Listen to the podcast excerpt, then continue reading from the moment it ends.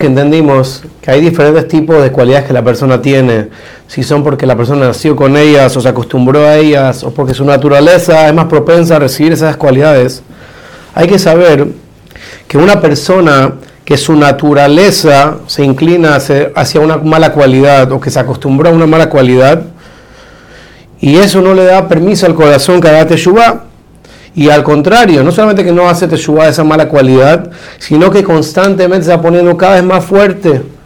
Y esa mala cualidad causa que la persona se asquee y le desagraden las buenas cualidades.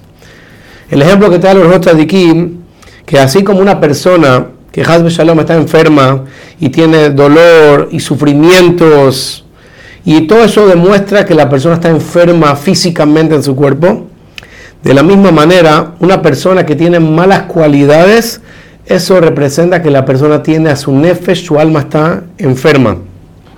Y así como cuando una persona está enferma, muchas veces pasa que prueba algo dulce y le sale, sabe amargo, o come algo amargo y le sabe dulce, o hasta desea cosas que son malas para su salud y las cosas que son buenas para su salud no las quiere comer.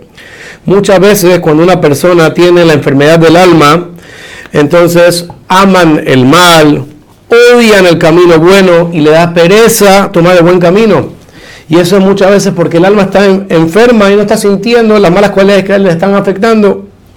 Y así encontramos en el profeta Yeshaya Naví que habla sobre este tipo de personas y dice el siguiente pasuk. Hoy de la gente que le dicen la ra tov, la ra, que le dicen al mal que es bueno y al bueno que es malo. Samim Hoshech Leor, ponen a la oscuridad como si fuera luz. Veor, y ponen a la luz Lehoshech como si fuera oscuridad. Lo dulce lo ponen amargo y lo amargo lo ponen dulce. Y sobre esas personas, dice Shlomo Amelech, son las personas que abandonan el camino recto y para ir en un camino en la oscuridad.